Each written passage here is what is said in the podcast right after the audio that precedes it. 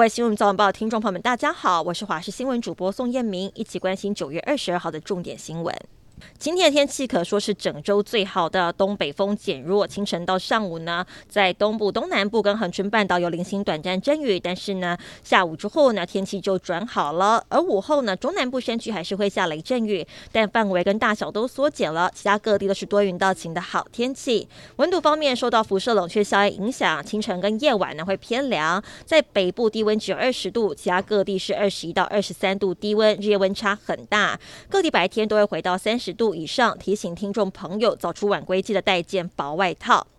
又有疫苗到货了，第二批的 Novavax 疫苗五十点四万剂在今天上午到货了。这批疫苗会提供十二岁以上民众来使用，可以当做基础剂，也可以作为追加剂。而这批疫苗检验封缄之后，预计在九月三十号配送到各个县市。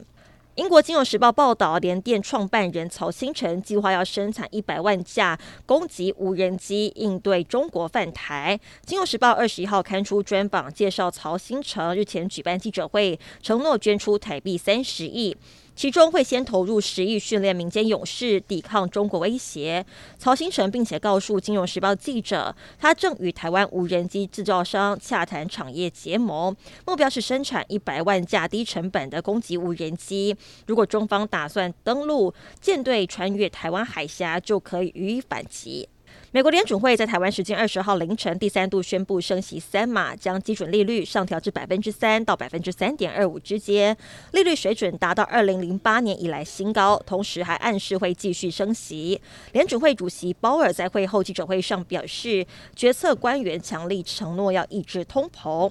针对联准会的升息，有美国债券天王之称的双线资本执行长冈雷克表示，联准会应该要放慢升息步调，因为经济已经濒临衰退的边缘。美国总统拜登在九月二十一号周三在联合国第七十七届大会上主动提到台海，他强调美国不寻求跟中国冷战或冲突，也特别提到新疆，强调人权的重要性。拜登同时点出，俄罗斯对乌克兰的侵略违反了联合国宪章。